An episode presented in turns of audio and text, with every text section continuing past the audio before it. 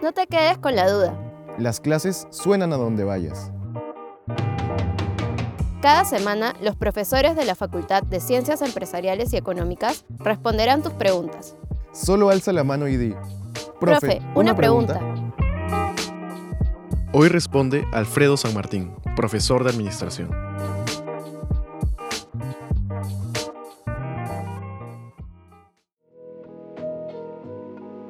¿Tener información nos hace tomar mejores decisiones empresariales?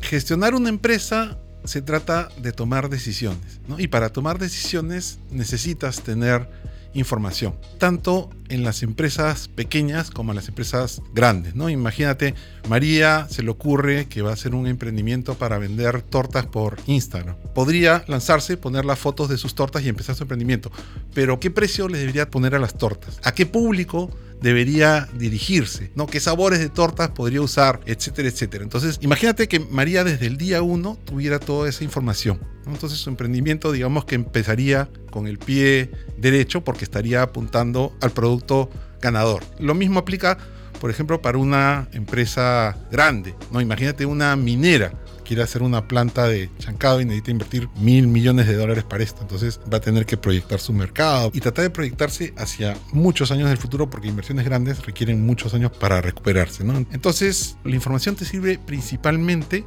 para reducir la incertidumbre, para tener más claridad en la toma de tus decisiones. ¿Y de qué forma nos afecta la incertidumbre?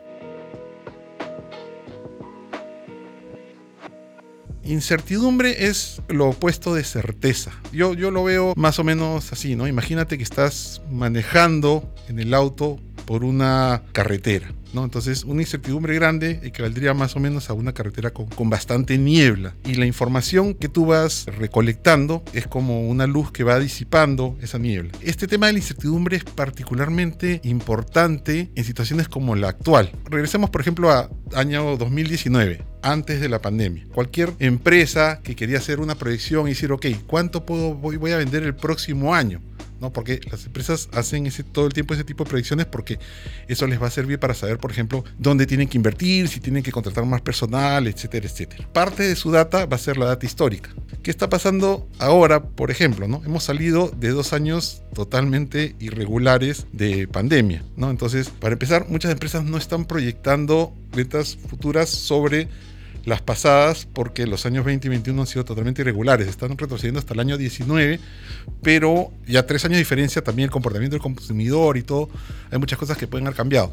Y de hecho, algún efecto de la pandemia es que mucha gente se ha digitalizado, ¿no? Entonces, comparar, por ejemplo, lo que son ventas en línea antes y después de la pandemia es un poco complicado. A esto sumémosle, por ejemplo, el tema de la guerra en Europa, la escasez mundial de alimentos, el tema este de los fertilizantes, ¿no? La situación política, el tema del no saber qué va a pasar, cuál va a ser el giro de la política, si van a haber algún tipo de leyes o beneficios o costos involucrados que van a favorecer o perjudicar a la empresa. O sea, hay una gran interrogante, ¿no? Entonces, esa falta de claridad hace que sea mucho más difícil tomar decisiones. En un mundo ideal, tendríamos información perfecta y podríamos tomar siempre decisiones perfectas, ¿no? Pero eso raramente es así, ¿no? Entonces aquí es donde entra a jugar un papel importante las tecnologías de información. ¿Cómo nos ayudan las tecnologías de información? Las tecnologías de información son todos esos procesos que vamos a usar para recopilar, almacenar, ordenar y poner al alcance de quien lo necesite toda la información relevante del negocio. Actualmente es raro ya que una empresa, por más pequeña que sea, no use ninguna tecnología de información. Desde el emprendimiento más sencillo usa, no sé, por lo menos una hoja de cálculo. ¿no? O pensemos, por ejemplo, en el ejemplo de la chica que quiere vender tortas. ¿no? Probablemente ella empiece a hacerlos por una red social. Imagínate Instagram, ¿no? Entonces, si ella lanzó su emprendimiento sin tener ninguna información, lo que va a hacer es comenzar a ver quiénes responden sus mensajes, ¿no? Más o menos qué perfil tienen, qué edad, si son hombres o mujeres, en qué zonas viven.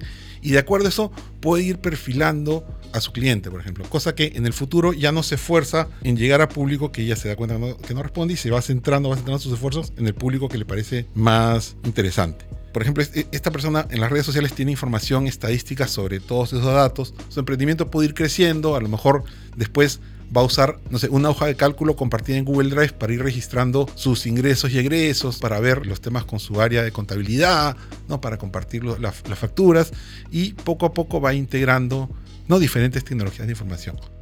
Obviamente, mientras más grande la empresa, más complejas son estas tecnologías. ¿no? Hay sistemas, por ejemplo, en las empresas grandes que se llaman ERP que manejan todo el flujo de información de la empresa. Por ejemplo, la alta gerencia tiene todos los datos de finanzas, recursos humanos, marketing, para poder, en base a eso, tomar decisiones. ¿no? Hay sistemas que se llaman este, CRM de Customer Relationship Management que por ejemplo recogen toda la data de tus clientes, ¿no? Desde que es un prospecto, ¿no? Por ejemplo, desde quién lo llamó hasta qué pasó con ese cliente o si es uno de tus clientes más importantes, etcétera, etcétera. Entonces, toda la información se puede recopilar. Lo que está pasando en muchas empresas es que ya no es tanto un tema de no solo de información, ¿no? Muchas veces la información se tiende, sino es un tema de cómo manejar esa información.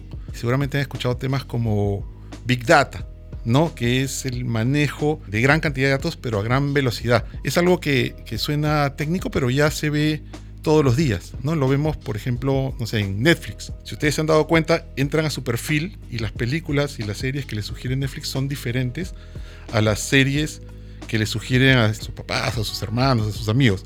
¿Por qué? Porque Netflix va recogiendo información de nuestro perfil y en el momento que nosotros conectamos dice, ok, se ha conectado Alfredo. A ver, ¿qué ha estado viendo Alfredo? ¿Qué le gusta?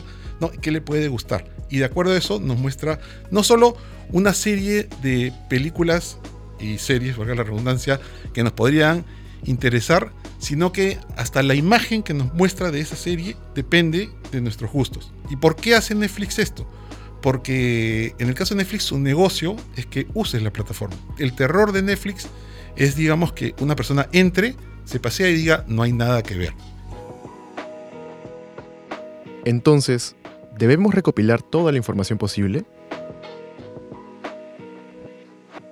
Sí y no. La información en sí es como tu insumo, ¿no? Es la materia prima sobre la que tú tienes que trabajar. No, la información per se no te sirve de nada. Lo que te sirve es el análisis y la interpretación de esa información. Tenemos, imagínate, un, mar de datos y ya lograr extraer información precisa se hacía muy difícil. Pero ahora hay sistemas como sistemas, por ejemplo, de inteligencia artificial.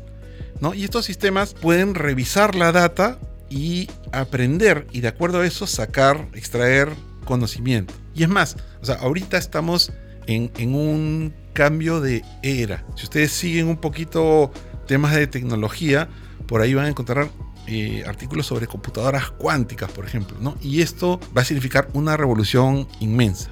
En los últimos 20 años se ha avanzado más tecnológicamente que en los anteriores 300, ¿no? Lo que se viene en los próximos 10 o 15 años es aún más, más grande.